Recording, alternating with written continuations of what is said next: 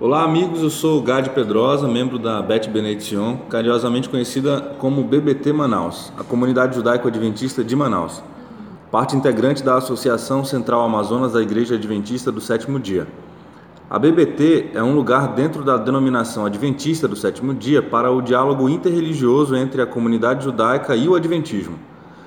Esse centro é dedicado a ajudar a aprender o básico das crenças judaicas e a encontrar maneiras de superar a lacuna cultural entre cristãos e judeus. Faça-nos uma visita e aprenda um pouco mais sobre o nosso trabalho. Estamos começando um novo projeto na BBT, o podcast da lição da Escola Sabatina. Faremos um comentário da lição semanal e faremos uma abordagem do tema da lição sob a ótica da cultura judaica e como se relaciona com os demais comentaristas desse tema dentro do contexto cristão e adventista. Olá, amigos, eu sou o Jonas. Sou membro também aqui da BBT e apresentador deste programa junto com o GAD. A lição da Escola Sabatina é um material para estudo diário da Bíblia. Essa publicação é mundial e editada pela Conferência Geral dos Adventistas do Sétimo Dia. Antes de iniciarmos o comentário da lição, leremos um trecho do livro Conselhos para a Escola Sabatina da escritora norte-americana Ellen White. O trecho é Maravilhoso Poder para o Bem. Se encontra na página 9. É, nossas escolas sabatinas não são nada menos do que sociedades bíblicas e, no santo trabalho de ensinar as verdades da palavra de Deus, podem realizar muito mais do que até o presente. A escola sabatina, quando bem dirigida, possui maravilhoso poder e se destina a realizar uma grande obra, mas presentemente não é o que deveria ser. A influência que emana da escola sabatina deve melhorar e engrandecer a igreja. Mas o caso mas em caso alguns, jamais se deve permitir que ela se desvie dos interesses da igreja. Há na escola sabatina um precioso campo missionário, e se agora há sinais de que fazem prever o bem, são eles apenas indicações e começo do que pode ser feito.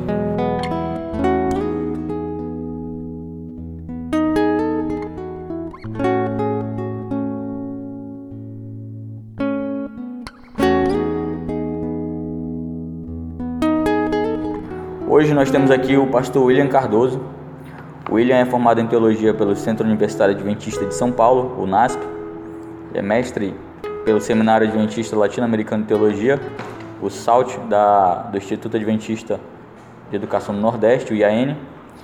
O pastor William é casado com a Karen Cardoso, pai da Sara e do Noah. E foi o primeiro pastor aqui da BBT Manaus. E hoje ele é pastor lá no Distrito Central de Manacapuru. Seja bem-vindo, pastor William. Obrigado. Prazer estar aqui com vocês e estudar a palavra de Deus. Bem, nós vamos começar aqui o tema da lição dessa semana é o povo de Deus selado. Pastor William, o Apocalipse capítulo 7, ele vem trazendo dois grupos principais, né? os 144 mil e a visão dos santos glorificados. Bom, é. Há uma grande de, debate, né, o discurso em relação a, a, esse número 144, 144 mil, a esse grupo, na verdade, porque alguns é, disputam entre se ele é literal ou se ele é simbólico. Né? Aí há um grande debate sobre isso, a gente não vai entrar nisso, mas eu, eu, eu, eu parto do princípio de que o livro de Apocalipse, principalmente depois do capítulo 3, é quando a gente começa, capítulo 4 em diante, né? É quando começa assim, a, a própria lição já falou sobre isso, que é quando inicia o momento mais assim complexo do livro, né? Quando os simbolismos eles, eles aumentam a intensidade dos símbolos, das, das metáforas aqui, né? Proféticas. Então, os 144 mil é um grupo que nós devemos entendê-lo como simbólico. E e aí a gente tem aqui no próprio, próprio é, capítulo, né, a partir do versículo 5, até o versículo 8, descrevendo a quantidade dos selados de cada tribo, né? Judá, Ruben, Gad, né? Asher, Naftali. Então, enfim. Então, e é descrito todos eles que foram selados de cada tribo é 2 mil, 2 mil, 2 mil, não, então 12 vezes 12, 144 mil. Então, o foco aqui, em outras palavras, é o número 12. É um número 12 que é um número que tem, está relacionado com o povo de Israel. É, ou seja, é, que é quem, em outras palavras? O povo de Israel aqui, especificamente, são aqueles que guardam os mandamentos de Deus e têm o testemunho de Yeshua, né? que vai ser descrito mais à frente. Mas, em outras palavras, é aqueles que obedecem à palavra de Deus, aqueles que, que, é, que aceitam a aliança de Deus, que é aquela mesma lá desde, desde é, a saída do Egito até, até aqui, ou seja, até o final dos tempos, né, que é o que o, o livro está falando. Então, esses 144 mil é para lembrar, ou seja, o destaque dos 144, que é um múltiplo de 12, para destacar então o povo de Deus, né? E lembrando, né, que, que Deus ele é, alguns colocam, né, que, que 12 aí é, é, é, um número, né, da, representa o povo de Israel, o povo de Deus desde o passado, né? Deus escolheu é, 12 filhos, né, que que fizeram, que deram a base né, para a, o povo de Israel em si, os doze filhos de Jacó, e assim são descritos aqui. Algum, só uma coisa interessante, né, que se a gente for ver, algumas pessoas, quer dizer, uma pessoa que está faltando aqui, né? Então, duas pessoas na verdade. Né? Então você tem né, Judá, Ruben, Gad, Gad aqui está no terceiro descrito aqui. Asher, Naftali, Menashe, né? Shimon, está descrito mais à frente, Levi, que na verdade não era contado como tribo, se a gente, fez, se a gente por, por exemplo, comparar o, o, a descrição aqui com números, capítulo 1, 2 ali do censo, a tribo de é, Issacar, Zevulun, Yosef, né, José aqui no lugar de Efraim e Benjamim. E aí está faltando uma única tribo. Dan. Dan. A tribo de Dan está faltando aqui. Por que a tribo de Dan? Possivelmente, né, por causa do episódio né, que, a, que a tribo de Dan realizou, alguns dos episódios que a tribo de Dan realizou no passado, entre eles, por exemplo, aquele que aparece no livro de Juízes, no, no qual eles é, raptam né, o, o levita lá do, do Mica e pegam a, a, o deus dele lá e levam né, para adorar na cidade. Então, uma, profanação total. O livro de Juízes ele, ele fala sobre isso, né, essa, essa perversão que o povo estava é, sofrendo ao estar ao redor dos dos cananeus, né? Então o Dan é um dos primeiros a, a realizar isso, né? Embora a gente tenha Gideão também que, que também realiza um peitoral, eu acho, se não me engano. É, mas Dan então rapta um levita para si, para cuidar de um ídolo, né? Então, possivelmente por causa disso e outros episódios também que eles acabaram é, realizando. Então, outras palavras, outras palavras, então as tribos aqui destacadas é pra, exatamente para mostrar esses dois grupos, os que obedecem a Deus e os que são os ímpios e que serão exterminados. Né? Então, as 12 tribos listadas no Apocalipse 7, elas não são literais, elas não dizem respeito ao povo físico de Israel, os descendentes físicos do patriarca que estarão vivos até nesse, nesse momento. É, uma, uma, uma das coisas importantes assim para a gente entender o livro de Apocalipse, na verdade toda a Bíblia, né, todos os escritos, né, que que é uma área da, da linguística, né, que é a intertextualidade. Então você tem que entender o, os textos conversando entre si. Então exatamente o, é, o, o, leitor aqui daquela época, nós, né, conhecedores das escrituras, quando a gente vê alguns termos, a gente tem que lembrar, ou, o que, que isso nos faz lembrar, qual outro texto nos faz lembrar, e tentar entender um texto através de outro. É o livro de Salmo, por exemplo, o livro de, as, as, a poesia hebraica, elas geralmente são os paralelismos. E aí então eu tenho uma frase, uma segunda frase que repete a mesma, geralmente a mesma, falando a mesma coisa, ou o antônimo, ou acrescentando. Isso nos dá a entender o que, que significa as palavras, que a primeira frase quis dizer, ou a segunda palavra, quando a gente não tem noção do que significa as palavras. A mesma coisa é em relação ao resto das escrituras, e especialmente aqui a profecia. Se eu quero entender, eu tenho que voltar. E o que, que é que essa descrição dessa contagem, o número de pessoas que foram selados foram 144 mil, é uma contagem, é um censo. E isso de fato nos faz lembrar números. E quando a gente vai para números, a gente tem lá, é, cada tribo tem uma numeração diferente. E aí depois eles fazem a contagem dos, do trio de tribos, né? que, que estavam né, na frente, nas costas e a, acima e abaixo né, do, do santuário.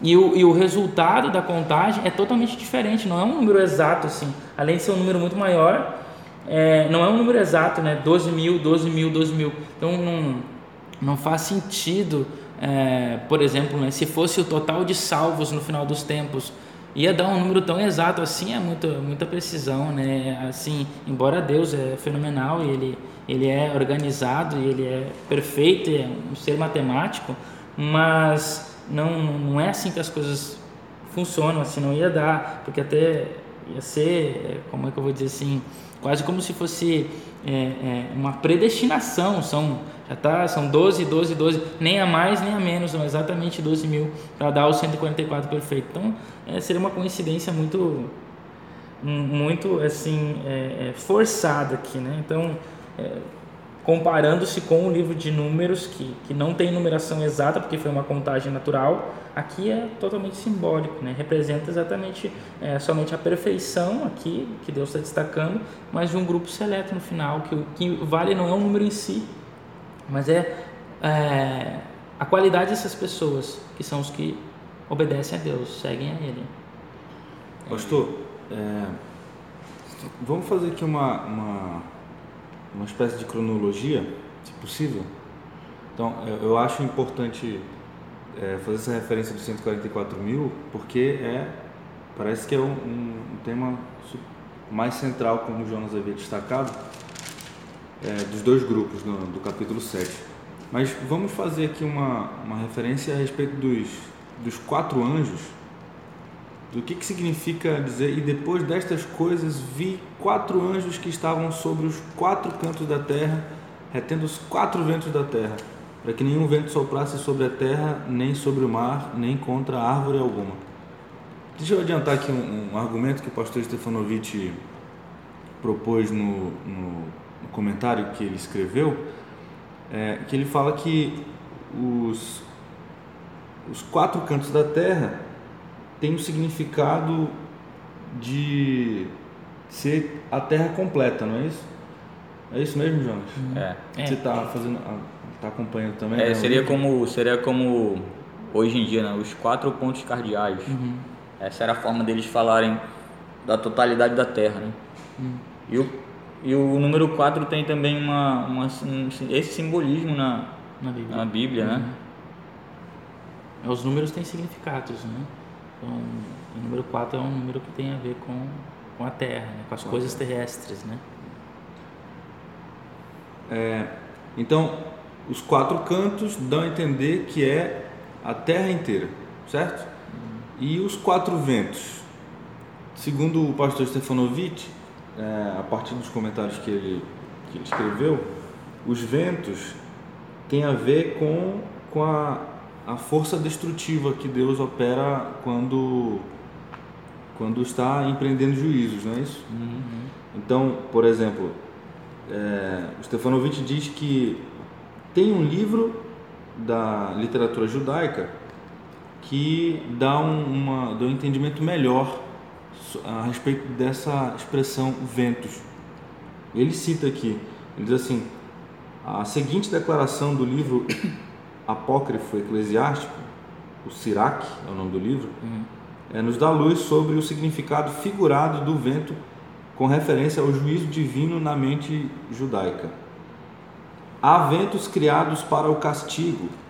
Em seu furor, ele endurece as suas as suas estou traduzindo direto, né? Fica no seu furor, ele endurece os seus castigos, né? O tempo da sua consumação nesse tempo a sua força se expande e descarrega o furor daquele que os fez. Então a gente sabe que quem fez os ventos foi o próprio Deus, né?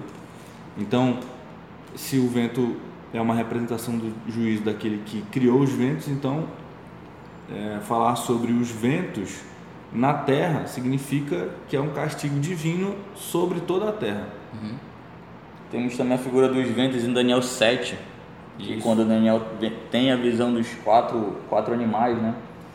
Ele fala que estava olhando E os quatro ventos do céu agitavam o mar grande. Então, de novo, a expressão dos quatro ventos aparece também em Daniel.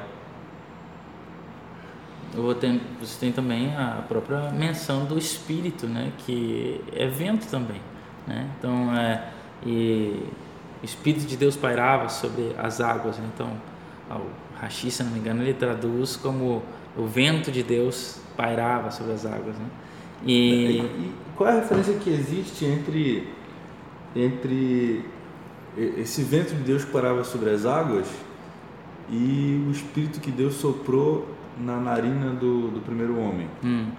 Você pode explicar isso? Como é que é que tu quiser? Então, qual, que relação que existe entre esse vento ou o espírito que pairava sobre as águas hum, tá e o vento que foi soprado na narina do Pois é, tu, tu vê assim, quando a gente fala, a gente sopra, né? Não existe como não existe fala sem sopro, né? Então as próprias consoantes, é o encontro do ar é, na nossa caixa acústica que é a nossa nossa face, nossa boca, né? Nossa, todos esses órgãos aí. Então, é, então, ou seja, quando Deus ele fala e ele cria, ele, em outras palavras, ele criou a criação com o sopro, né? Com o sopro da sua boca, o salmista fala, né? Criou todas as coisas. Então ele foi falando, só que detalhe específico é que ele somente fala, né? Não tem assim um, um, uma imanência entre ele e a criação em si. Mas quando ele cria o homem especificamente, então ele esse mesmo sopro agora sem fala, ou seja, não existe uma é uma, uma palavra inteligível, né? Somente um vento que é largado, né? E esse sopro então é, é, é, lançado sobre a narina do homem, agora com imanência porque ele toca, né? Ele, ele, ele aparece ali. Interessante também que a palavra Adonai, a primeira vez que aparece, inclusive, é quando tem essa relação Deus-homem, antes é só Elohim. Então ele, ele toca e agora então cria o homem. Então a relação é que esse mesmo espírito que cuidava, né, que pairava na criação e que ajuda a criação, né, no, processo, no processo da criação em si, é também aquele que, que dota o homem de inteligência, de vida, né, de, de é, é compreensão da realidade que o homem tem. É, e, em outras palavras, o, o vento, aqui no caso o espírito, né, esse, esse ruach especificamente, ele é, ele é o agente da vida na criação. Então, ou seja, é, é, a, a, morte e a vida está nas suas mãos. Tanto é que né, a gente fala né, que, que o pecado contra o Espírito Santo. Porque o pecado, porque esse é imperdoável. Ah, Deus, Pai e tal. Ninguém fala disso. Só do, do ou seja, é ninguém fala disso. É, ele não, ele é, é, não subentende-se. Ah, não, não é todo o reino, todo o poder, todo o domínio não está nas suas mãos e ele que não deveria perdoar, não, mas quem, per, quem não perdoa é o Espírito Santo, porque o Espírito Santo é o agente da vida. Então, quando você renega o Espírito, é, você está renegando a própria existência, a própria vida, aquilo que nos faz estarmos vivos nesse exato momento em todos os momentos, né? Então, ou seja, é, se uma pessoa é má nesse exato momento, sei lá, alguém ruim, ele só é, ele só está vivo graças a ainda a misericórdia do Espírito Santo, então, porque é ele que controla o, o, a vida em si, né? Então a, a toda a, a, vida está nas suas mãos, né? Então e consequentemente então ele ele dá o seu bel prazer à vida e tira ela quando ele quiser. E aqui então a gente vê essa relação em relação em relação ao, aos ventos, né? Porque os ventos são destruidores. Então e Kedem é uma das palavras hebraicas que descreve que leste, né? O vento do leste.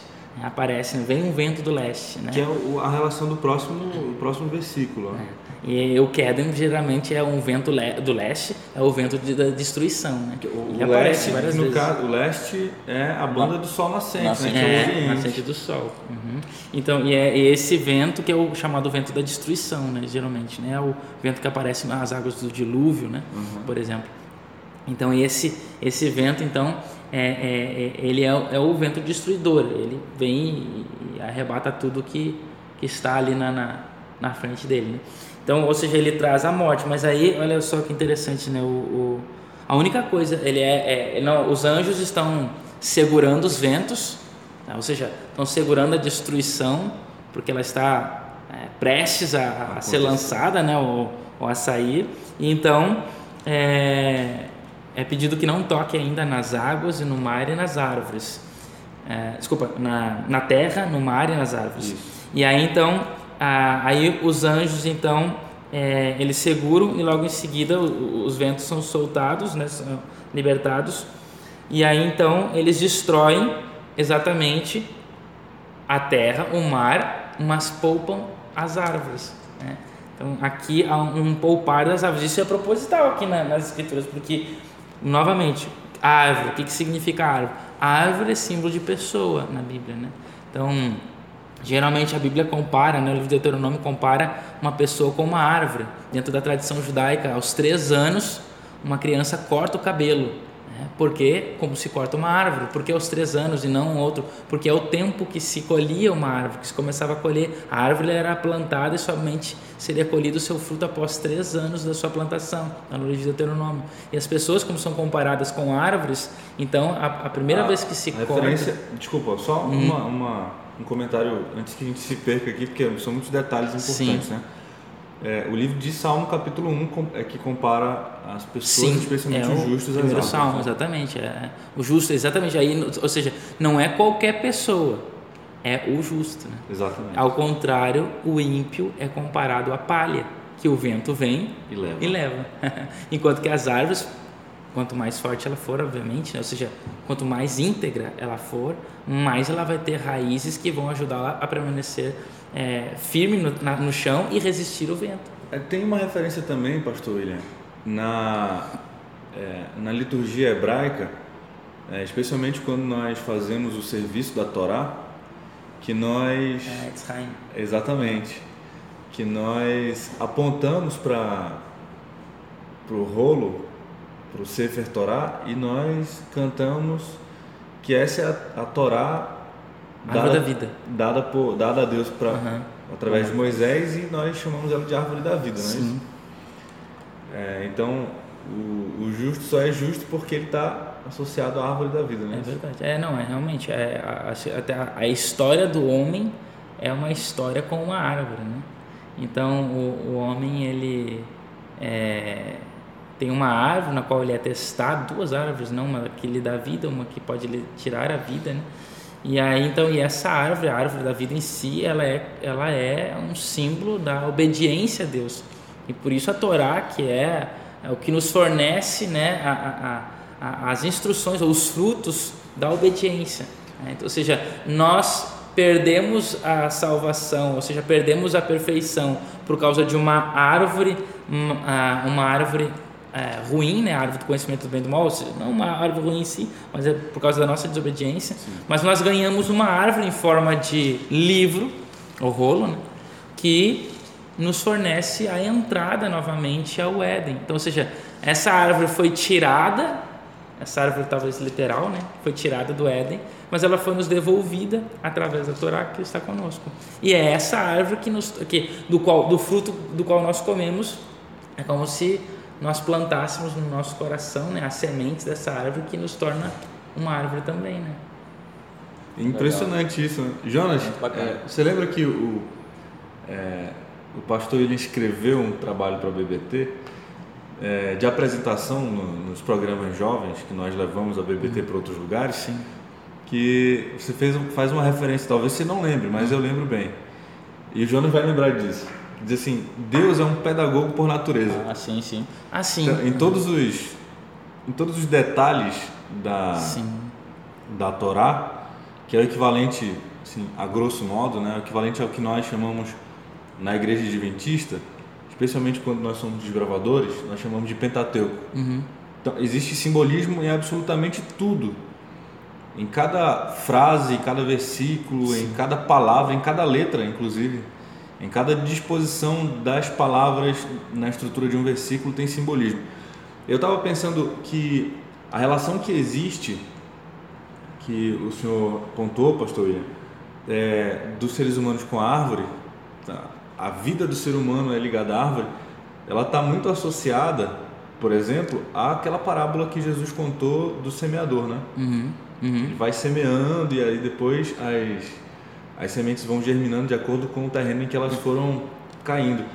E aí, é, só para eu amarrar aqui o comentário, né?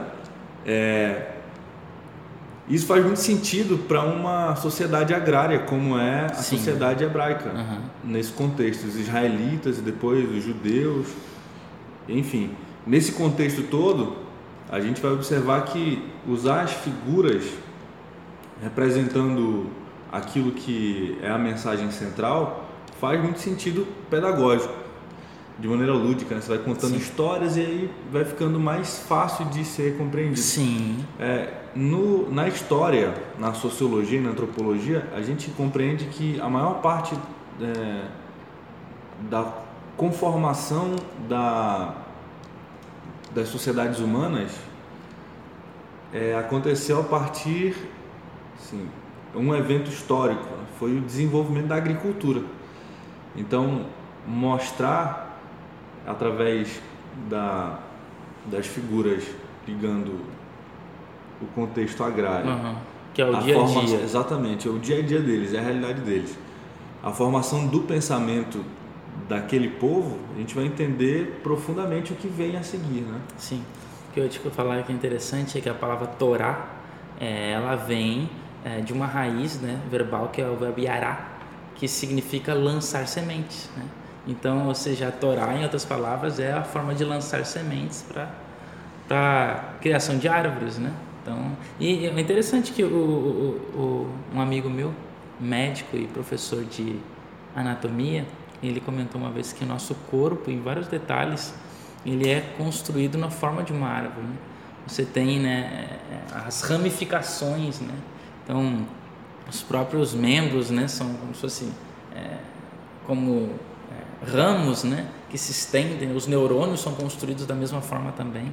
Então, ou seja, Deus constrói, parece ele tem essa, pelo menos aqui na Terra, a gente não sabe em outro lugar, mas ele usou essa essa construção, né, no estilo de uma árvore. As coisas crescem aqui, elas se desenvolvem. Sistema forma- circulatório, É, sistema sis- nervoso. Exatamente, exatamente. Tudo no forma e é comparado com a. O pulmão, pulmão é uma árvore ao contrário. né? Sistema respiratório, olha aí, Então, legal. é, então, é, é- tudo é comparado com árvore, né? Então, é, ou seja, o nosso anatomicamente e não apenas religiosamente, espiritualmente, é, a árvore está como destaque, né? O Rabino Benjamin Blair, que escreveu o livro Guia Mais Completo sobre o Judaísmo, fala que a primeira profissão que se tem notícia é a profissão é, Jardineiro. dos seres humanos, né? É a profissão agricultor, Sim. que é a profissão de Adão, né? É, que tinha que cuidar das árvores. Tinha né? que Essa é, cuidar do jardim. É cuidar do jardim, é verdade. Então, primitivamente, né, se a gente for fazer Sim. uma, uma, uma comparação, a, o marco da civilização humana, Hum. então, É sim, é o sedentarismo, né? sedentarismo, Aham. né? Entendido assim, de maneira geral pela academia, Sim. é o sedentarismo. E a partir do sedentarismo ele vai adquirindo ou construindo hábitos. A tecnologia surge assim, né? Agora, após essa mensagem de que o, o anjo falou para os outros quatro anjos que estavam sobre os quatro cantos da terra para segurar os quatro ventos, a gente, a gente no versículo 4 nós temos ali a visão de um selamento, né? O versículo 4 em diante fala do selamento do, E esse é o tema da lição. e esse é, é- esse é o tema da lição, o selamento, né? E é engraçado que nada é por acaso aqui no Apocalipse. João ele não está inventando alguma coisa. Tudo, toda a linguagem que ele, que ele vê, que ele ouve, remete ele a, outro, a outros textos do Tanar, da Bíblia hebraica, do, do Antigo Testamento.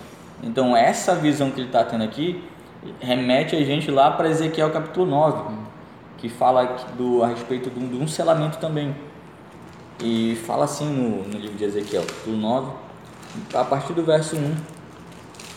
Ele traz essa, essa linguagem de juízo e de selamento. Eu vou ler aqui o trecho. É, então ouvi que gritava em alta voz. Também o anjo falava isso né, para os outros anjos. E dizendo: Chegai-vos, vós, executores da cidade, cada um com a sua arma destruidora na mão. Eis que vinham seis homens a caminho da porta superior, que olhava para o norte, cada um com a sua arma esmagadora na mão, e entre eles certo homem vestido de linho, com estojo de escrevedor à cintura. Entraram e se puseram junto ao altar de bronze. A glória do Deus de Israel se levantou do querubim, sobre o qual estava, indo até a entrada da casa. E o Senhor clamou ao homem vestido de linho: que tinha o estojo de escrevedor à cintura. Ele disse: Passa pelo meio da cidade, pelo meio de Jerusalém, e marca com um sinal a testa dos homens que suspiram e gemem por causa de todas as abominações que se cometem no meio dela. Aos outros disse, ouvindo eu: Passai pela cidade após ele, e sem que os vossos olhos poupem e sem que vos padeça, matai. Matai a velhos, a moços, as virgens, as moças, as crianças, as mulheres, e até exterminá-los. Mas a todo homem que tiver o sinal, não vos chegueis, começai pelo santuário. Hum. E a mesma linguagem, acredito que João tinha isso na mente quando ele viu a visão e quando ele escreveu esse trecho do livro de Apocalipse. Pastor William, qual é o simbolismo desse selamento? Então, novamente, a gente que, tem que... O que, significa selar na testa, não é isso que diz aqui? É, então a gente tem é o mesmo, muita coisa interessante Esse aqui é Apocalipse de selar na testa. É, então, olha aqui, algumas coisas primeiro. É a questão da, da intertextualidade. Então, é a primeira vez que aparece um sinal na Bíblia. Né? Então, a gente tem é, Caim. Né? Caim é o primeiro homem a ser marcado com um sinal na testa. Né? Então, na testa, na fronte. E e o que acontece é o seguinte, que é interessante. Qual, o, o, o que aconteceu lá com Caim?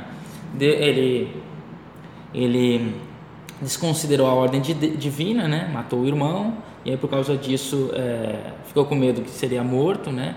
E aí então Deus deu uma uma, uma proteção, um sinal de proteção, pra, proteção para que todo aquele que visse aquele sinal é, não não não faria nada contra ele. E assim então deu uma deu uma bênção para ele. E a bênção que Deus deu a gente for lá olhar, é que. É, Gênesis capítulo 4. A bênção de Deus é exatamente algo que Caim acho que não gostou muito, né? É, de, versículo 12, capítulo 4, versículo 12. Quando arar o solo, ele não dará mais a você sua força, você será um fugitivo e vagueará pela terra e Caim disse ao Senhor: A minha punição é maior do que eu posso suportar. Tu me banes hoje da terra e da tua presença, serei um fugitivo errante pela terra, e quem me achará me matará. Então o Senhor respondeu: Portanto, quem matar Caim receberá vingança séptupla.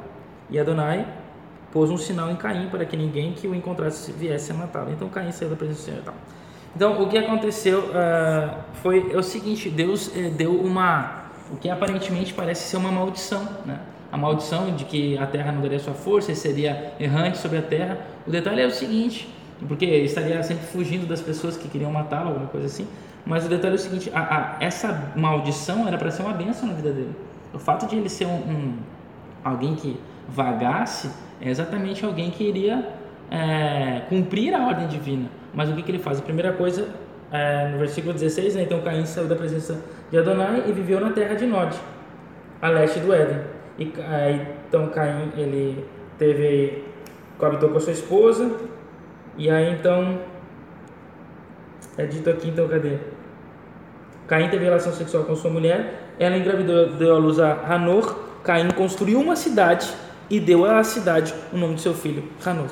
Então olha só, Deus disse para ele que ser um errante e ele vai constrói uma cidade. Ele, foi, ele fez ao contrário daquilo que Deus tinha dito para ele. Mas ele tinha esse símbolo, né? esse sinal. Uhum. Então, o que, que isso nos mostra?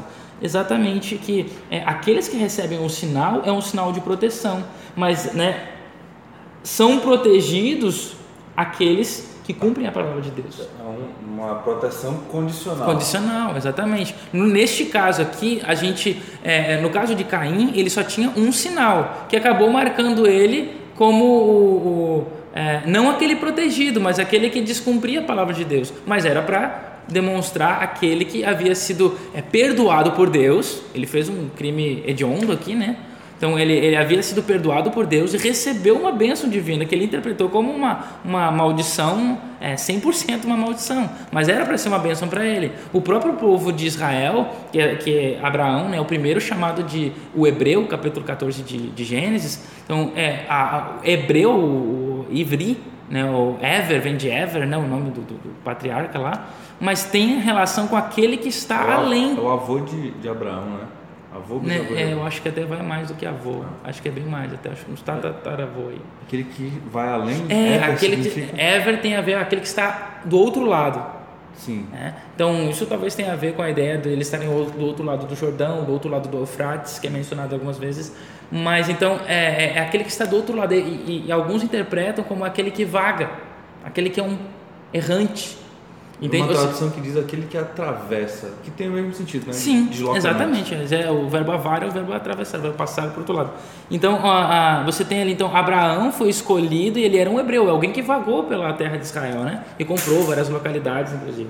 Então, e, e esse era o destino do povo de Israel.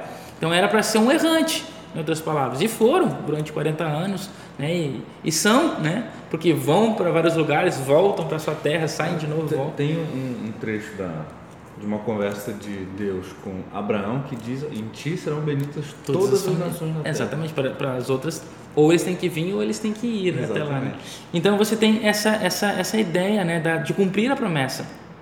Então, ou seja, não era uma maldição em si, mas era uma bênção que Deus tinha dado para Caim e ele desconsiderou ela. Agora, já no livro de Apocalipse, a gente tem dois sinais, não apenas um, como é o caso de Caim. A gente tem o sinal dos selados e o sinal da besta. Então, ou seja, aqui nós temos no livro de Apocalipse ah, dois, dois grupos de pessoas, né? Que é aqueles que obedecem a Deus e aqueles que são os ímpios, que os, os que não obedecem a Deus. Só que ambos aqui recebem um sinal de diferenciação.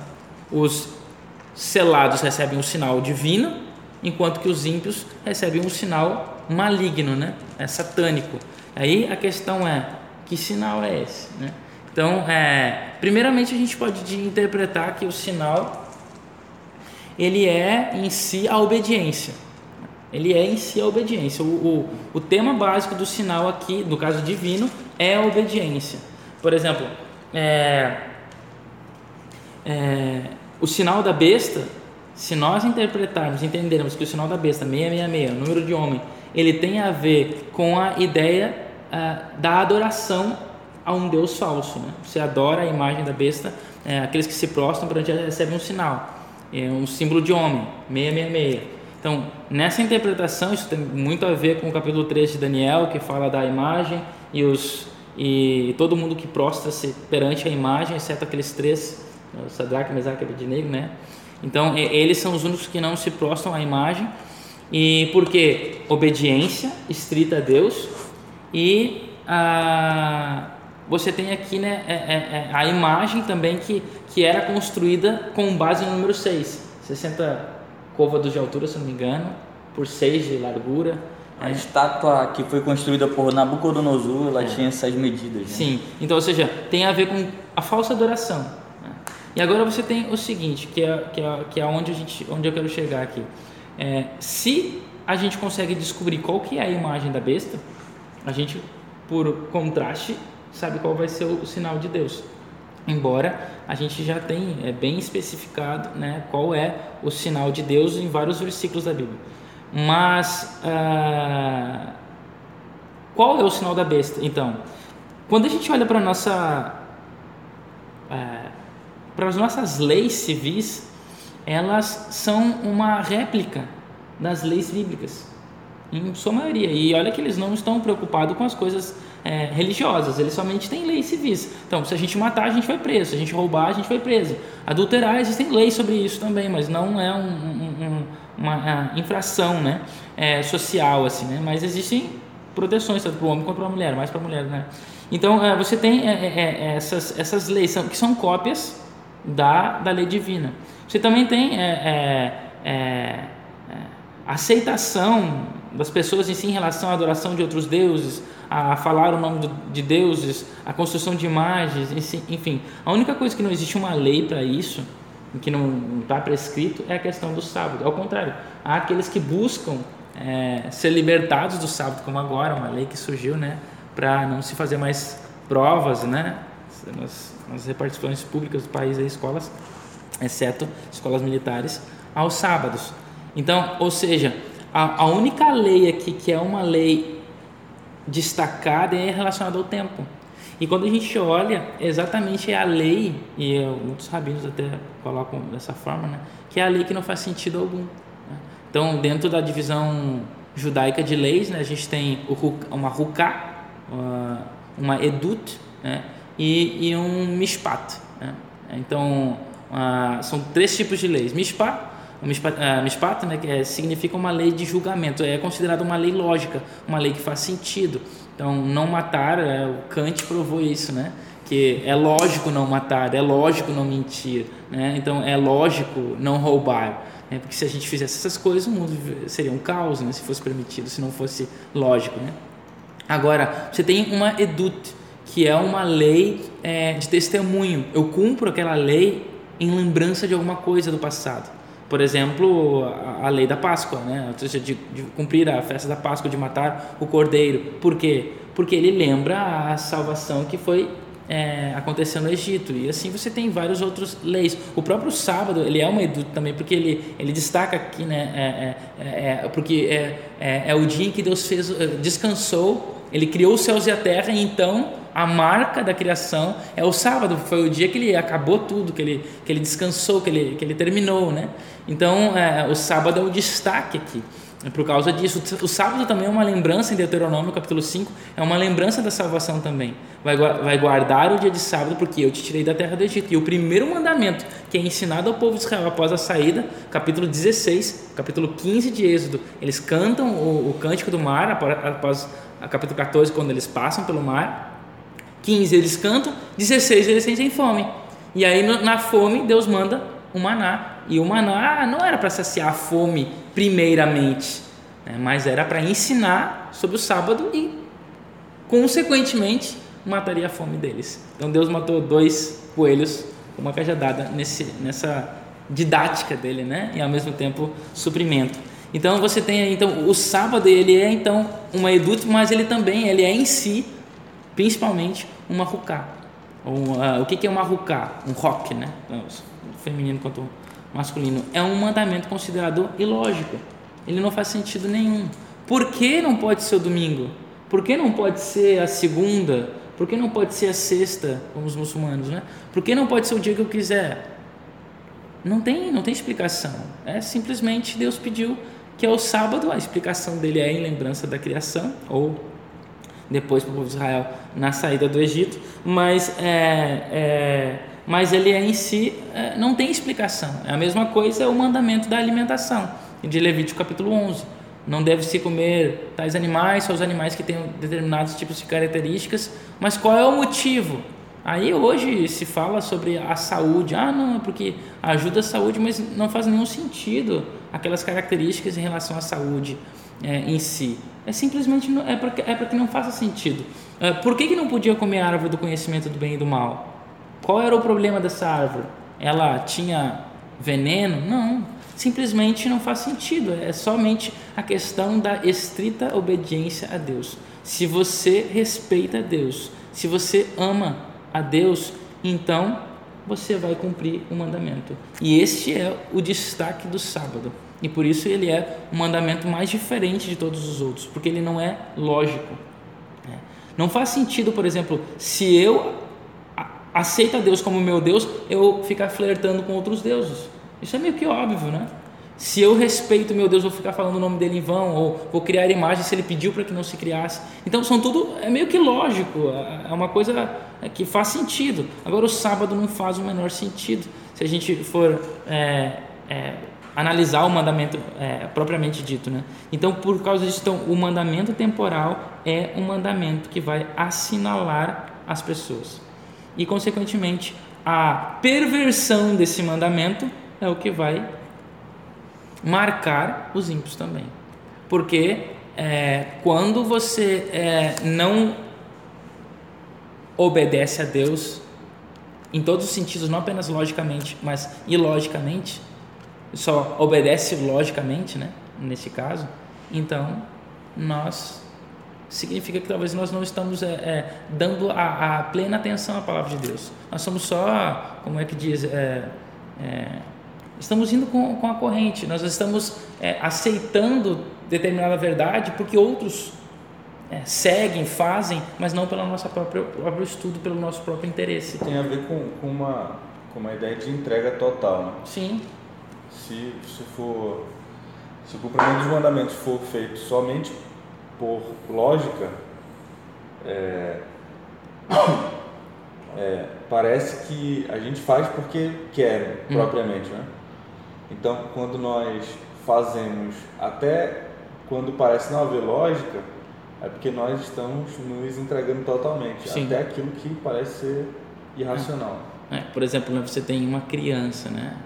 Criança pequena. né? O pai não tem como e nem precisa explicar para a criança qual é o, o funcionamento da eletricidade e o que, que é que acontece ali entre os átomos, né, entre os elétrons, né, as forças, para que ela não venha a tocar na eletricidade e, e ser eletrocutada.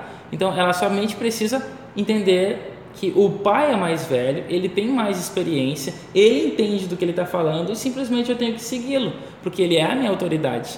Eu não preciso saber tudo para que eu venha segui-lo. A mesma coisa é igual a Deus. Não tem muita coisa que ele nos explica e que ele quer nos explicar, mas tem muita coisa também que ele quer ver até onde vai a nossa fé, a nossa fidelidade a ele. E exatamente ah, o tempo é o que ele escolheu. E olha que interessante, porque o tempo é a única coisa que, humanamente falando, nós não temos domínio e também nós não temos nem conhecimento. Porque a gente tem várias teorias sobre o que é o tempo. Nós temos uma única teoria sobre o que é a matéria. E a química estuda isso, e a física também. Né? A, a, agora, a, sobre o tempo, a gente entra no campo da metafísica e, a, e também assim, de especulações, seja de Einstein, né? seja da teoria A, teoria B, é, sobre o tempo, mas é, a gente não tem uma coisa é, concreta sobre o que é o tempo em si. E segundo, é que nós não temos também domínio, a gente apenas também especula que nós possamos viajar para o passado ou para o futuro, se fosse possível, se é possível. Mas a gente não tem algo concreto, nós não temos domínio e é por isso que o tempo nos incomoda. Né? Por quê? Porque a gente não tem como dominá-lo, a gente não tem como colocar ele num laboratório como a gente faz com um pedaço de, de substância qualquer e a gente analisar ele no microscópio ou é, inferir algumas coisas. Não tem como fazer isso, né? Tirar algumas induções, né? Não dá para aplicar método científico. Não dá. É, o tempo é algo assim que está além do nosso conhecimento e é por isso que ele nos incomoda. E é exatamente por causa da nossa falsa lógica, né, em relação aqui a, a, a, a nossa relação com o tempo é que a gente vai pode, né, na verdade, nos perder, não receber o selamento. Na, na liturgia judaica existem vários trechos da do Pentateuco, né, da Torá.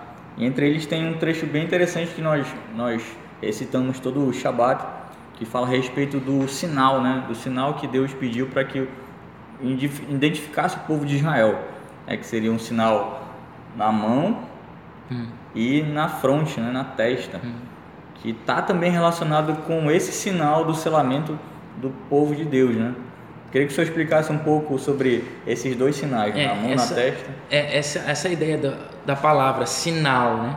Vamos colocar assim, da, da ideia de marca e testa, e relacionada à liturgia judaica, por exemplo, né, que é algo bem, bem familiar, e é uma das coisas até que destaca um, um, um judeu numa, numa, se tiver né, numa multidão, é a questão do tefilim, né? Que é, é o tefilim é, é é um tipo de uma caixinha de couro, né, colocada na cabeça, na testa, e no braço esquerdo, né, que contém dentro dessa caixinha um pergaminho que está escrito Shema, né? Então, é, as passagens de Deuteronômio 6, Deuteronômio, Deuteronômio 11, né? E, e se eu não me engano, números. Eu acho que Êxodo, Êxodo 13 também está escrito. É, números não, acho que não está escrito no no no, no tefilim em si, né?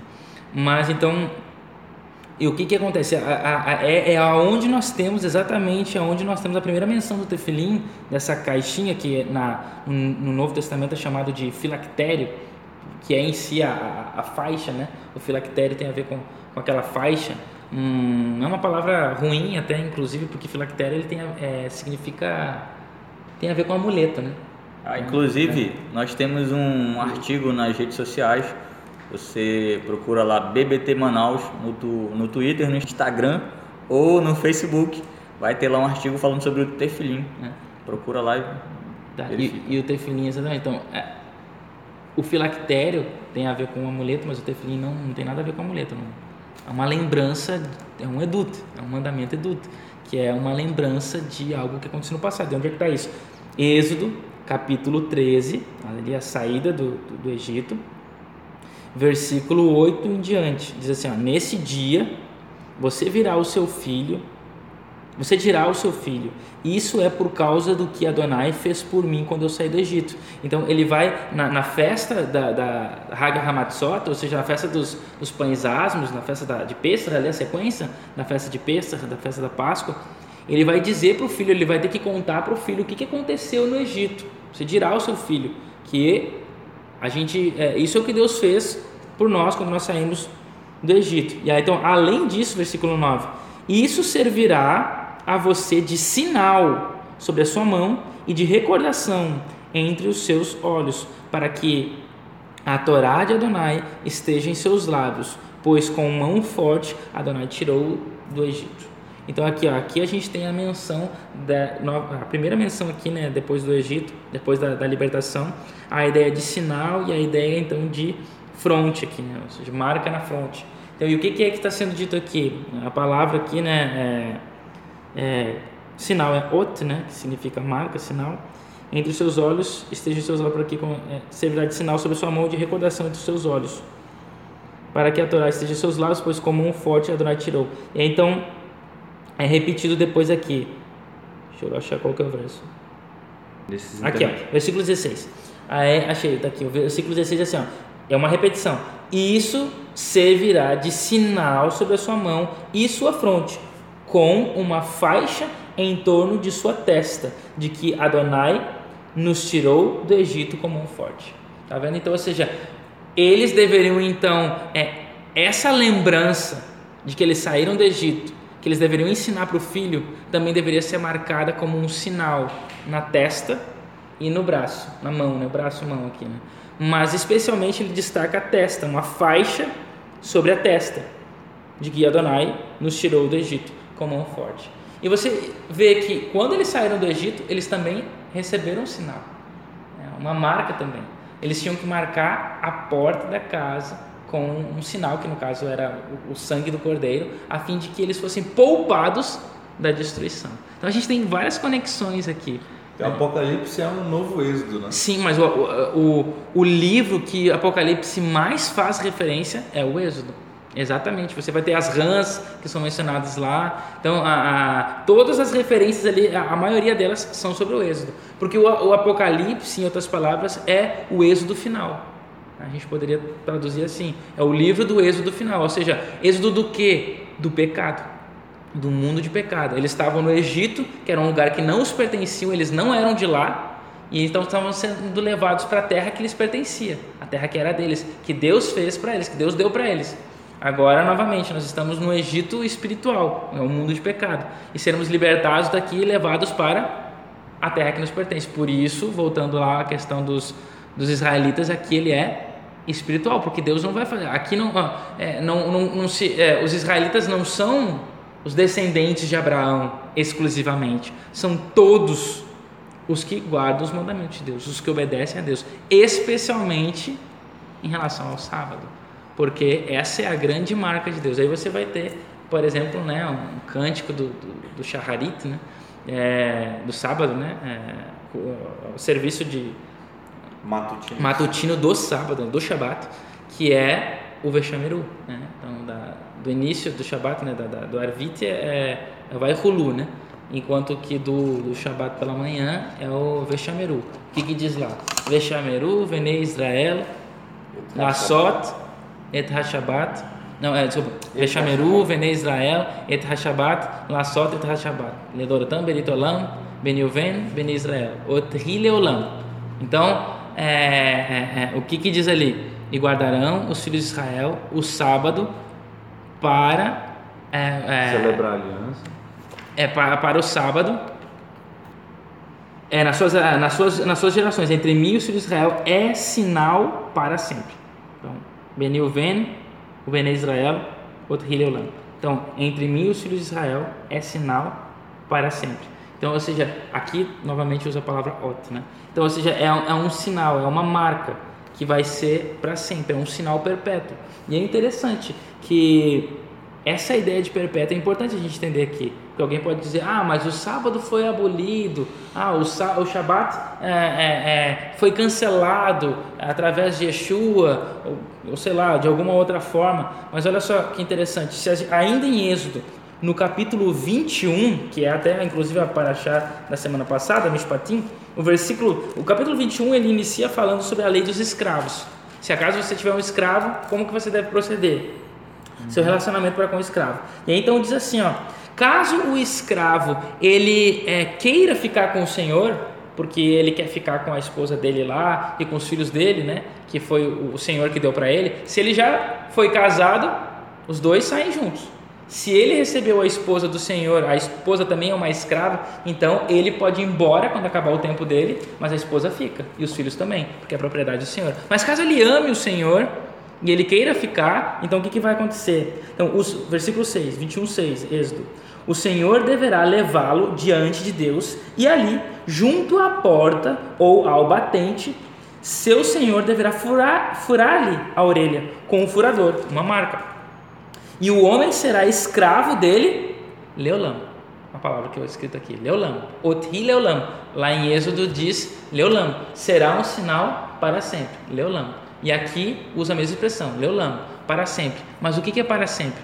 O escravo não pode servir para sempre. Porque o escravo morre. Então, ou seja, é, é, existe um limite no Olam aqui. O limite do Olam é o tempo, é, o tempo, é a existência. Mas agora, quando a gente vai em relação ao sábado, que é um tempo, é, que esse tempo é o, o sinal, é o tempo em si, eu pergunto: o tempo acabou? Não tem como. O tempo é algo que é, é, é eterno, né? Por enquanto ele é eterno. Enquanto, mesmo que a Terra se dissolva, deixa de existir, o tempo ainda continua existindo para essa terra. Então, o tempo é a única coisa que é eterna. As coisas são efêmeras, mas o tempo é eterno. Então, se o Shabat ele, ele deveria ser um sinal eterno e ainda existe tempo para nós, então o Shabat ainda é Leulam. É. Nós é que não somos, né? Eterno é como diz o Vinícius de Moraes, né? É eterno enquanto dure, né? é, é uma, tem uma curiosidade aqui, é que entre o capítulo 19 e o capítulo 31, Moisés esteve no Monte Sinai. Se a gente for calcular o tempo que ele passou no Sinai, ao todo, é, entre a primeira e a segunda tábua da lei e o tempo que ele subiu e desceu, né? Desde que Deus falou para o povo se chegar, que eles não poderiam tocar no, no, no, no monte, monte, etc. É, nem chegar perto. Né? É, exatamente. Se a gente for calcular aí, a Bíblia diz isso, ele passou 40 dias e 40 noites numa ocasião, depois ele passou mais 40 dias e mais 40 noites, uhum. contando o tempo todo, 80 dias e 80 noites. Né? Uhum. É, aí, no começo, ele, no, no capítulo 20, ele, Deus diretamente fala para Moisés que precisava, o povo precisava lembrar do dia de sábado para santificar, hum. guardar, santificar, lembrar, etc. Quando Moisés está prestes a descer do Monte Sinai, Deus fala mais uma vez para Moisés é, a respeito do sábado, que esse trecho que o senhor leu a respeito do Vexamiru, que é o Vexamiru, né? É, Êxodo 31, 16 e 17. 17. Diz: guardarão pois o sábado, os filhos de Israel celebrando o sábado nas suas gerações por concerto perpétuo. Uhum. É, Beritolam, né? Exatamente. Entre mim e os filhos de Israel será um sinal para sempre, porque em seis dias fez o Senhor os céus e a terra, e ao sétimo dia descansou e restaurou-se. Uhum. Aí a curiosidade é, enquanto houver aliança do povo de Deus com Deus, porque Deus nunca vai quebrar a aliança. Não. Quem é passivo de quebra de, do conserto são os seres humanos. Uhum. Mas enquanto os seres humanos estiverem aliançados com Deus, a marca da aliança uhum. é o sábado. Né? É o sábado. E tu vê, interessante que quando o Jonas leu ali o livro de Ezequiel, Ezequiel 9, né? Uhum. É, acho que é o versículo 9, inclusive, que fala lá que o anjo deveria marcar, né? colocar uma marca. Né? Ali a palavra já é tav. Então, você tem duas palavras para marca em hebraico, né? Então, ot, né, que significa uma marca. Por exemplo, as letras do alfabeto hoje em dia, no hebraico moderno, é chamado de otiot, que significa marcas, né? São símbolos, que são vários, né? Enquanto que a palavra tav é uma marca específica, uma marca bem física, né? Não é só um símbolo, é uma marca real. Etav é, não é apenas é uma palavra, mas ela também é uma letra e a última letra do alfabeto hebraico, né? Ah. E, então ele deveria marcar com um tav as pessoas, né? os, os, os, os, salvos ali, né? Lá no livro de Ezequiel. E, ou seja, ele, o que é um tav? O tav é um X, é uma cruz, né? Então daí que vem a nossa letra T, vem dessa dos, através dos fenícios, né? Mas vem é, é, dos gregos, né? Latinos e fenícios, é, mas vem é o T. O T são dois, é uma cruz, né? Que também pode ser visto como um X também, né? O X em si vem do Ki, que é outra letra que nem existe em hebraico. Mas é, é, então, ou seja, é como se é, os anjos então deveriam marcar com um X a testa das pessoas. É, claro, espiritualmente, né? Então, mas o que, que isso significa? No mundo antigo, marcar com o X significa uma evidência de que aquilo me pertence, é minha propriedade. É dito que alguns comentaristas colocam que, por exemplo, é, é, duas estacas formando um X, é, elas eram colocadas até o limite das propriedades das pessoas. Então, por exemplo, eu tenho uma propriedade. Hoje em dia a gente coloca a cerca, né? Então, mas seria mais ou menos isso. Então, até onde vai a minha propriedade? Então, coloco um X lá para demarcar. Os animais também poderiam ser marcados com um X para exatamente marcar que ele pertencia a alguém. É, os, merca os mercadores né, também marcavam as suas propriedades, aquilo que eles vendiam para saber o que, que era deles, o que, que não era deles. Né? Então havia essa questão da marca. E aqui então Deus marca o seu povo com como se fosse um X. Né? E esse X ele é em si, esse Tav, essa letra, é o Shabat. Né? Especificamente é o Shabat. Então, e aí, consequentemente, se a gente quiser entender depois a gente vai chegar lá, né? Mas eu estou antecipando. Argumento. É, mas qual é o sinal da besta? Consequentemente tem a ver com uma realidade temporal, porque aqueles que aceitam ah, o sábado, por ele ser eterno, por ele ser é, a, a, um sinal de aliança, né? Por ele ainda permanecer, por ele não ser lógico, mas aqueles que aceitam o contrário ao Shabat será porque ele é mais lógico, porque faz mais sentido, porque todo mundo faz, porque isso é um, é um preceito geral, tradição. é uma tradição, exatamente. Então, e aí, é, ou seja, vai ser a nossa relação com o tempo que vai definir os selados para Deus e os marcados pela, para, besta. pela besta, para a besta. Né? Eu queria trazer aqui uma comentário que o anjo ele sela em Apocalipse, o sela o povo de Deus na testa, na fronte. Mas é, é, é interessante que esse selo, ele não só é uma marca do povo de Deus, mas também é uma marca para proteção. Os anjos estão segurando uhum. os quatro ventos e o anjo fala assim: ó, segura os quatro ventos até que todo o povo de Deus esteja selado, né? No, no, no, capítulo 3, né? Não danifiqueis nem a terra, nem o mar, nem as árvores, até selarmos na fronte todos os servos do nosso Deus. É interessante também que a aliança, como o Gad mencionou ali, era um sinal também da proteção de Deus. Né? Uhum. Você permanecer dentro da aliança, Deus ele então ele te concedia as bênçãos, ele te concedia a proteção. Você quebrava a aliança, Deus retirava a sua proteção, retirava a bênção. Isso a gente vê em toda a história do povo de Israel desde a, desde a entrada na, na Terra Prometida, né, em Canaã, até o exílio e depois do exílio também. É, a gente discutiu isso na semana anterior, né, quando nós falávamos sobre os selos, é que é quando se faz a, a, as referências do, do, quarto e do quinto cavaleiro, é, especialmente do quinto cavaleiro, né? Não, do terceiro e do quarto. Do terceiro e quarto? É. Pronto, então... É... São só quatro cavaleiros é que a gente. É, isso, obrigado. É, se faz uma. O, o autor da lição, de maneira brilhante, associa os castigos que são dados no terceiro e no quarto cavaleiros, no, nas passagens do terceiro e quarto cavaleiros, as, aos castigos que seriam dados se o povo quebrasse a, a aliança, uhum. que está descrito em Levítico, não é isso? Isso. Levítico e Deuteronômio também tem as, os trechos que a gente discutiu na, na recapitulação da semana passada. Só que esses castigos só eram dados se o povo se afastasse da aliança. É condicional, né? É condicional. Uhum. E aí tem uma, uma descrição assim, muito, muito brilhantemente construída que explica que esses castigos, na verdade, era como se fossem castigos é, mais leves para fazer com que o povo se voltasse voltasse para Deus. E aí quando ele voltasse para Deus Deus ia fazer os castigos acabarem e ia fazer com que os inimigos que estavam é, em ataque contra o povo de Deus sofressem uma vingança que viria da parte de Deus é, é curioso porque nós temos uma porção de orações que, que estão associadas ao, ao ao trecho, aos trechos bíblicos que explicam que Deus é o libertador e que também é o vingador do povo de Israel. Sim.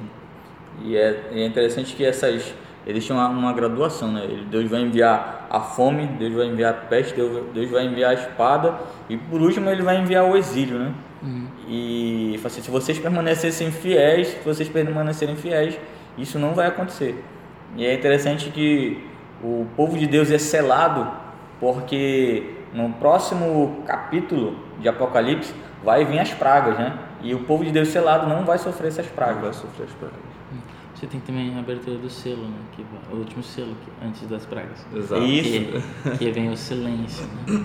Então, é, mais uma coisa só interessante, só queria comentar aqui, que tu falou da aliança, né? Eu lembrei o seguinte, uh, só relembrando, relembrando a, a paraxá da semana passada, que é Mishpatim, né? que fala dos... Do, Mishpatim é o capítulo 21, 22, 23 e 24 do livro de Êxodo. Então, e o que acontece? A, a gente tem a entrega da lei, capítulo 20 de, de Êxodo, e aí então a gente tem uma... A, lei é seca, né? Não matarás, não roubarás, né? Não, não dirás falso, falso testemunho, não adulterarás. Então ela é bem é, simples assim, né? E aí então você tem o capítulo 21, que ele agora começa a expandir a lei. Ah, o que, que é não roubar? Ah, então, ah, o que, é não matar? Tratar bem lá o servo. Começa a, a, a, a expandir um pouco mais a lei. Vai, ah, ou seja, o capítulo 21, 22, 23, praticamente eles vão, ele vai falar sobre várias outras leis e de uma forma até bastante interessante, que é uma forma bem assim, é, diária, com exemplos diários, com coisas do dia a dia da vida que poderiam acontecer então ele, ele começa a, a, a especificar a lei e tudo isso está relacionado com, aquela, com aqueles 10 lá, aqueles 10 preceitos. São outros, né? São até contados, são 50 e poucos essa paraxá, se não me engano, são, são ah, ah, é, 50 e poucos né, mandamentos, mas todos eles estão relacionados com aqueles 10. E aí então, o nome desses quatro capítulos, né, 21, 22, 23, 24, quatro, quatro capítulos, esses quatro capítulos é chamado, a Parashá de Mishpatim, ela é chamada de o livro da aliança. Isso está inclusive no versículo capítulo 24, versículo 7. Quando Moisés ele começa a fazer os sacrifícios lá, é, escreveu as palavras, ah, versículo 4 diz assim: Moshe escreveu todas as palavras de Adonai, levantou-se de manhã cedo, construiu um altar na base da montanha e levou e levantou doze grandes pedras para representar as doze tribos de Israel. Doze tribos aqui. E aí, então ele vai falando, aí versículo 7 ele diz: Então ele pegou o livro da aliança, Sefer Habrit, e o leu de forma que todo o povo ouvisse, e eles responderam: Kol Asher Diber eh, Adonai Nasev Nishmat. Tudo que o Senhor falou, nós, nós faremos e nós obedeceremos. Ou Nishmat, né? Ouviremos, né? Ouviremos. Então, é, é a frase clássica aqui, né? é, de Israel. Então, é, o que acontece aqui? A gente tem então esse Sefer da Habrit, que é o livro da aliança. O livro da aliança, e um dos termos aqui, não vai faltar, obviamente, já que é uma extensão daqueles 10, é em relação ao sétimo dia. Não me lembro agora em qual é o verso aqui, o capítulo 23, eu acho. Ou é o 22. Se alguém acha que essa Bíblia não tem aqueles títulos para ajudar. É o 22. Né? A 22? Ah, desculpa, deixa eu ver aqui. Que fala sobre o Shabat. Ele vai estender aqui sobre o Shabat algumas coisas. Tem nessa tua aí? Tem. Mas enfim, bom, ele vai se estender sobre, sobre o Shabat também, é, como uma extensão né, daquilo que já foi dito lá em Êxodo 20.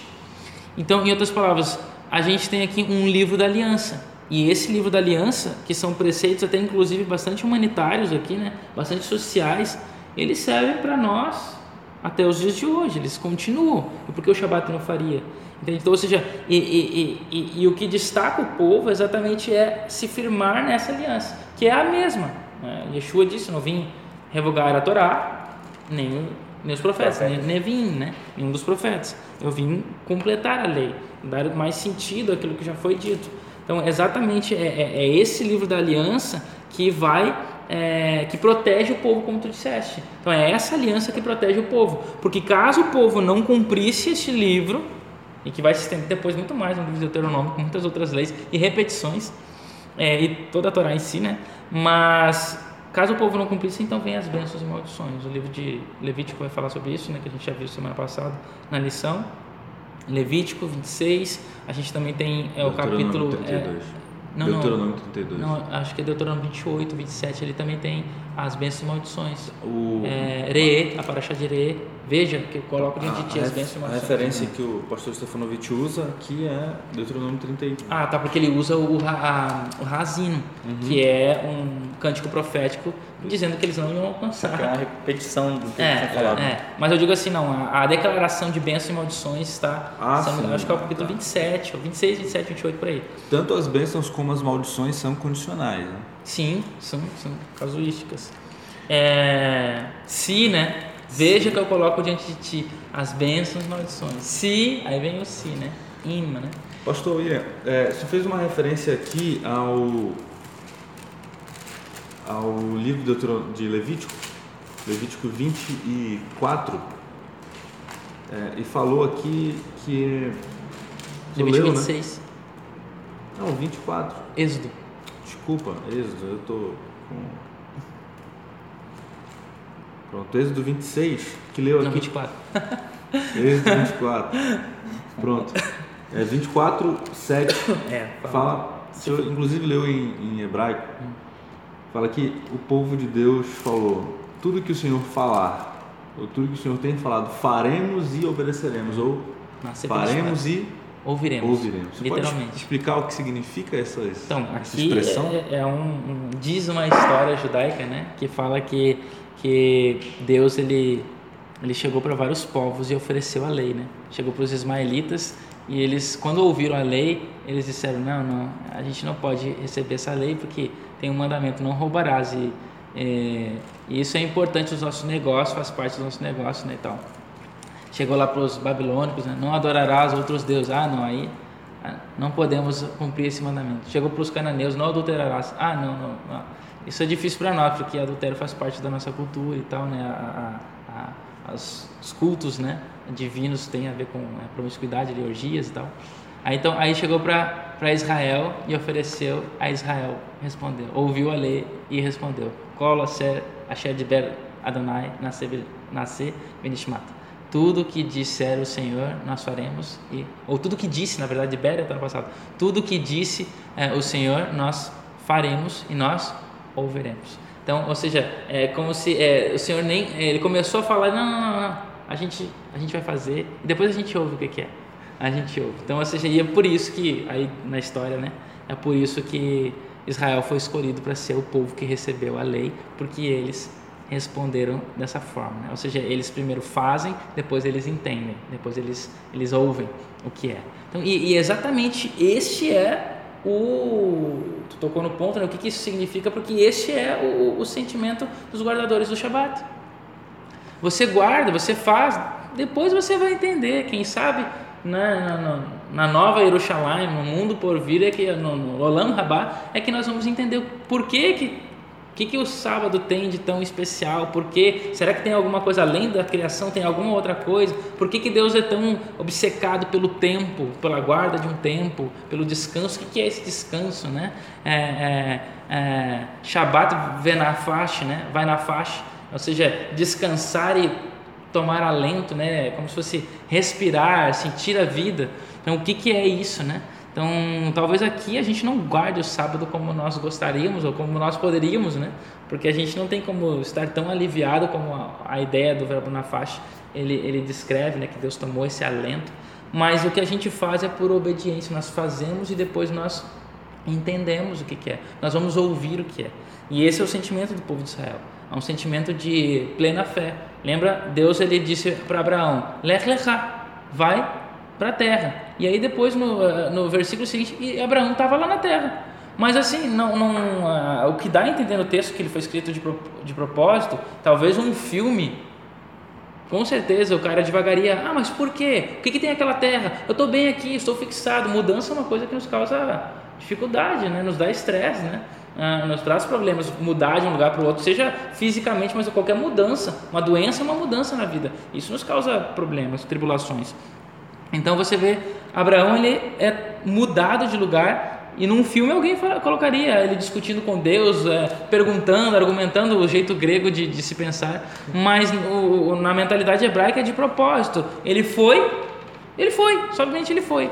Ele disse que era para ir, ele foi para lá então. É isso que foi falado e ele foi para lá. E não é à toa que depois ele vai ser dito que é, é anda na minha presença e ser perfeito, né? Então, por quê? Porque ele é, foi assim Abraão foi justificado pela fé. E olha, isso foi antes de Gênesis 22, que é quando tem o episódio do filho dele. Do filho dele. Aí ele já é justificado pela fé porque ele era assim. Ele ou ele fazia antes de ouvir. Né? Ou seja, ele tinha plena fé naquele que o chamou, naquele que se revelou a ele. E a forma como Deus tem para se revelar para nós é através da sua palavra, dessa árvore, né, que é a nossa árvore. Então, e aí nós podemos nos tornar mais firmes nas nossas raízes nessa né, nessa árvore aqui, ou nós podemos né, seguir os nossos próprios caminhos e nos tornarmos uma árvore seca que se transforma em palha para ser levada pelo vento, né? Então, é, essa é a revelação que Deus nos trouxe, é a palavra de Deus. E existe uma verdade nela, incontestável.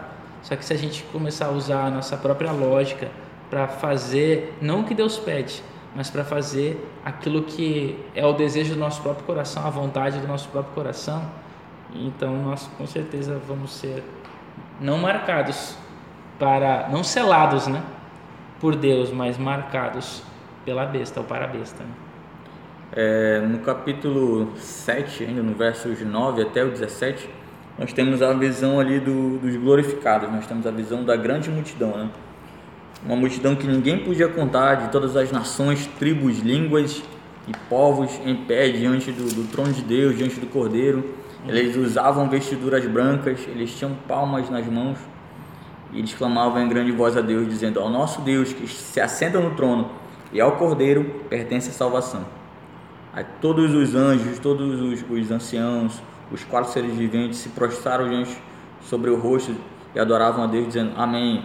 Louvor, a glória, a sabedoria, ações de graça, a honra, o poder e a força sejam do nosso Deus, pelos séculos dos séculos. Amém. Então aparece um, um dos 24 anciãos e pergunta para João: Quem são estes que estão vestidos de vestiduras brancas? E de onde vieram? E João responde Tu sabes, Senhor. Eu não sei. E o ancião responde, né? Estes são os que vêm da grande tribulação, lavaram suas vestiduras, alvejaram no sangue do Cordeiro. E por essa razão se acham diante do trono de Deus e o servem de dia e de noite no seu santuário. E aquele que se assenta no trono estenderá sobre, sobre eles o seu santuário. Jamais terão fome, nunca terão sede, não cairá sobre eles o sol, nem o ardor algum pois o cordeiro que se encontra no meio do trono os apacentará e os guiará para as fontes da água da vida. E Deus lhes enxugará dos olhos toda lágrima. Hum. Ele faz uma referência aqui do que ele vai falar lá no final, né? Do, da questão da, de enxugar dos olhos a lágrima. Sim. É, aqui, é, tu tem aqui, por exemplo, duas coisas interessantes. Né? Primeiro é a questão da o cordeiro se senta no trono, uhum. e essa é a promessa para a sétima igreja. Aqueles que, que né, que passarem pela igreja de Laodiceia, né, pelo período que, que, representa a igreja de Laodiceia, serão, são prometidos, né, Apocalipse 3, é, 20, uh, 20 em diante ali, é, ah, 21. Ao que alcançar a vitória, permitirei sentar-se comigo em meu trono, assim como eu também venci sentei-me com meu Pai em seu trono. Então, ou seja, a grande promessa para a igreja do fim dos tempos é assentar-se junto a, a Yeshua no seu trono. E aí aqui, no capítulo 7, ele termina exatamente com essa menção. Dia e noite ele serve seu tempo, então nunca mais, ah, versículo 17, porque o cordeiro que está no centro do trono as pastoreará, ele as guiará às fontes das, da água, de, água viva. Então, ou seja, aqui a promessa, os selados são aqueles que vencem a história, né? E são então aí a recompensa final é sentar-se com ele no trono. E aí, claro, você tem aqui muitas coisas boas, né? Não ter fome, não ter sede, é, o sol não castigar, nem qualquer calor abrasador, ou seja, é uma vida perfeita, né? E aí, e nem ter a tristeza, que é o que menciona lá em Apocalipse 21, né? 21? É 21? É. E aí, é, e menciona aqui, como tu disse aí, aqui de novo, a ideia da, da tristeza e da saudade, né? Que é um sentimento bom às vezes, mas, mas é um sentimento ruim, né? Estar longe de alguém. Então, enxugar as lágrimas aqui. E, e essa aqui, é, é, é, eu, eu, creio, né, que uma das coisas importantes aqui é, é, é trazer esperança, né? Porque aqueles que obedecem a Deus, por mais que sofram, e imagina, o povo de Israel sofreu muitos anos como escravo lá, mas por serem o povo ao qual Deus disse que tudo isso aconteceria, Deus tinha dado uma, uma profecia para próprio Abraão sobre o que aconteceria a eles. Então, se eles se firmassem ah, na promessa que Deus fez a Abraão, de que tiraria, eles iriam, mas eles sairiam de lá, seriam seus escolhidos para trazer de volta para a terra, então eles não tinham com que é, se preocupar. E a gente, alguns né, rabinos comentam que, que o povo de Israel, a gente vê nos nomes deles, nomes hebraicos, né? E nomes assim que fazem menções de Deus. Principalmente se vocês prestarem atenção no livro de números aqui vai acho que até apresenta mais isso. Vários nomes estão relacionados com Shaddai, né? Amizadai, por exemplo, né? Amishadai, né? É, então, por quê? Porque esses nomes, porque era assim como ele, ele era conhecido. Lembra que ele fala, né? Sim. Os vossos, os seus pais, né? Me conheceram como El Shaddai. Eu, mas o meu nome é. Aí ele vai falar o nome dele. Então, ou seja, isso significa que eles ainda estavam transmitindo, mesmo lá no Egito. E é por isso que eles são lembrados. Eles são lembrados para serem tirados de lá. A gente sabe que é um povo duro, que é um povo que dá. É, o, o, Salmo 95, né? É, os rebeldes, fala que eles. É, o povo de dura cerviz, né? Então, é, os rebeldes lá do deserto. Mas, mas mesmo assim, é um povo que se manteve firme. A gente vê pelos nomes. E outra coisa também que, que, que, é, que dá para perceber é, é uma história, né? É um midrash. Pastor, né? se me permite fazer só um, um comentário aqui, um parênteses antes que a gente perca essa referência que o senhor deu, é que é, no, no quinto selo, é, João faz uma referência sobre o sangue que está no altar. Dos mártires. Dos mártires, né? Então, é, eles clamam desde o altar para Deus. Uhum. Eles estão o sangue jogado debaixo do altar e eles clamam para Deus. Aí Deus diz: ainda não encheu, a, ainda não, ainda não, tá não chegamos à quantidade de, de mártires que precisa ser alcançada. Mas Deus ouviu as preces do povo dele que era oprimido, que é a referência que tu fizeste agora sobre os israelitas no Egito que era oprimido. Uhum. Então, mesmo em opressão, eles continuaram fiéis a promessa que havia sido feita desde Abraão, passando por Isaac e Jacó e aos, aos 12 patriarcas, e eles não se afastaram da, da, da promessa. E Deus lembrou porque ele ouvia as lembranças que eram feitas pelos israelitas através das orações, né? Sim. E essa, a, então a gente vai fazer um, mais uma vez né, os paralelos que nós podemos fazer entre Êxodo e Apocalipse. Sim, sim, é, nós temos muitas conexões, né? É igual, é, se a gente for, a gente vai num círculo, né? Porque sim. não tem como fechar, a gente só continua, né? Porque muitas conexões. Mas eu quero falar do Midrash, é o Midrash que fala que, que o povo de Israel, ele nunca é, nunca teve nenhum adultério. Em todos esses anos de, de, escravidão, desde quando eles entraram na terra até a saída dele, quer dizer, até um pouco antes da saída, né, nunca houve nenhum adultério, nenhum adultério né, dentro do povo. Ou seja, eles respeitavam essa lei. Até um dia que parece que um adulterou e Moisés foi foi falar com este. E aí nisso surgiu uma briga e Moisés acabou matando o homem, né? Então é o episódio da morte, de acordo com o Midrash, né, obviamente. Né? De acordo, a, a, morte foi por causa de um, de um homem que tinha é, é, adulterado. adulterado. ou seja, eles estavam como se fosse assim, né, é, é que diz a palavra, eles estavam invicto, né, em relação a esse mandamento. E aí, só que aí uma pessoa caiu e aí Moisés foi argumentar com ele, parece que houve uma briga e, e aí acabou matando o homem, né? Então, seria essa... É legal porque tu já fez uma referência com os 144 mil, que fala que eles, que eles eram sem mácula, eles não se contaminaram com, com outras mulheres. E fala Apocalipse capítulo 14, versos 4 e 5, né? Hum. Diz que, que é uma referência também, no próprio livro de Apocalipse, com uma a meretriz que aparece, né? Babilônia, mãe de todas as meretrizes, que é que os 144 mil não se contaminaram com, com a, essa meretriz e com as filhas dela, né?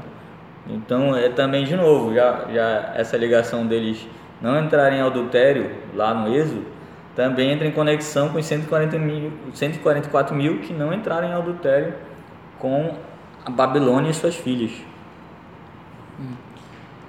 Eu tinha pensado, Jonas, é, ouvindo você falar aí, é, que quando, se, quando nós falamos a respeito do, do, dos 144 mil, a gente usa como um, um número simbólico, né? Uhum. Nós sempre nos referimos, né, do ponto de vista adventista, é, é, pacífico entre os adventistas, de maneira geral, que os 144 mil são simbólicos. Eu estava Lembrando que quando houve a saída do Egito, foram contados somente os homens em idade de guerra. Uhum. É, tem as mulheres e as crianças ou os jovens com menos de 20 anos, né, pastor? A idade de guerra? Sim, 20 anos para cima. É, não eram contados, né? Então, ah, sim, é que não eram contados, é Não eram contados. É. Então, o Êxodo fala que saiu aproximadamente 600 mil pessoas, né? Uhum. Mas se for contar a é, quantidade total, é uma quantidade muito superior. Os comentários colocam entre uma média de 2 milhões de pessoas. Exatamente.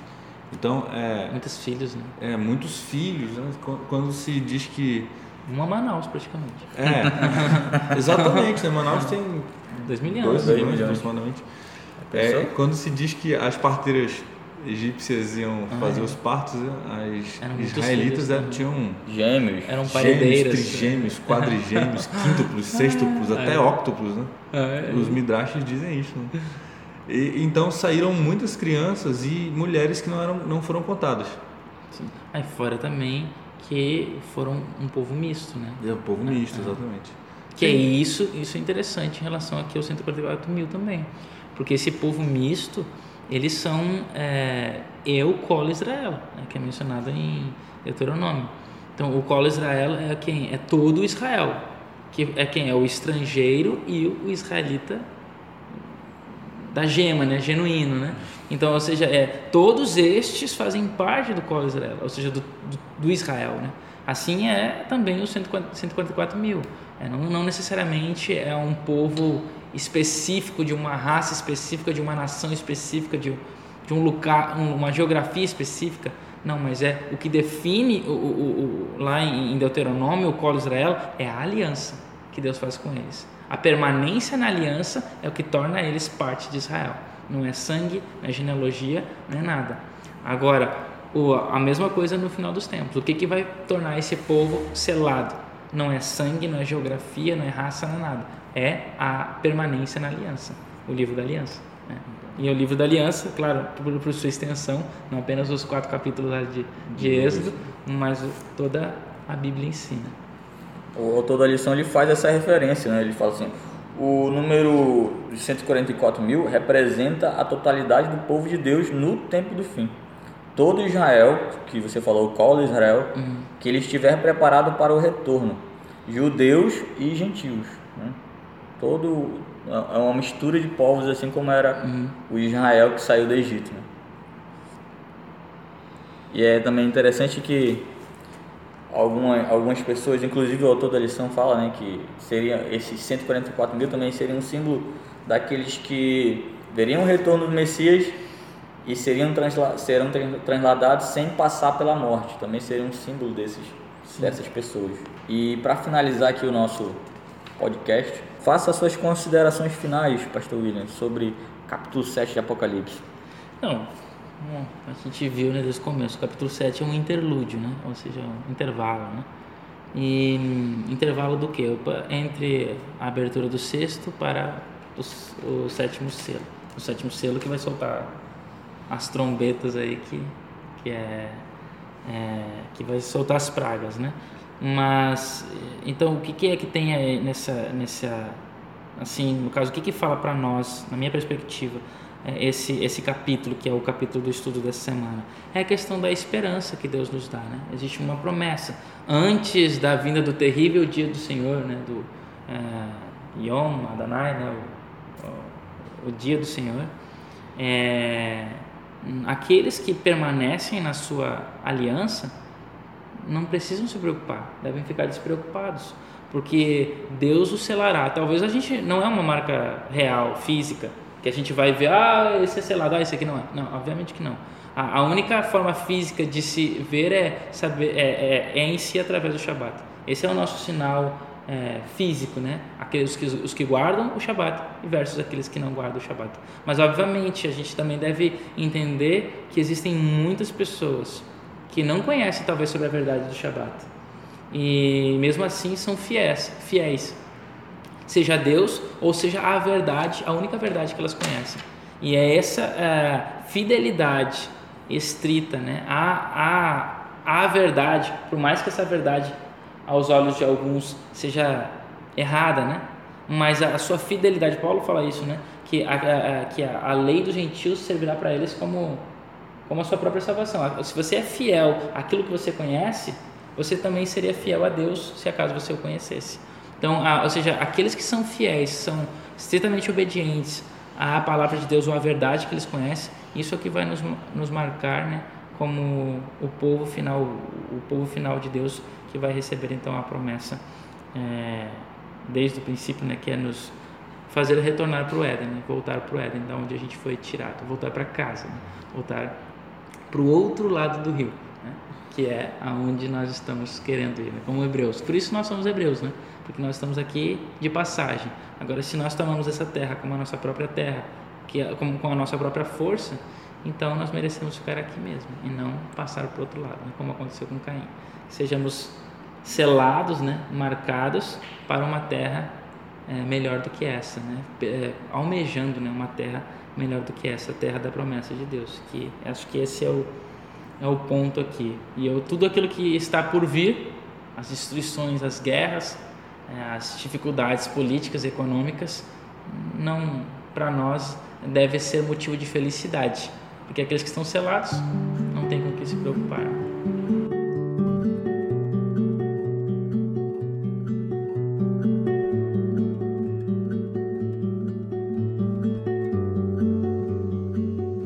Este foi o nosso podcast da Escola Sabatina. Nos acompanhe no Facebook, Instagram e Twitter. Nosso perfil é BBT Manaus. Comente e compartilhe nossas publicações e podcasts.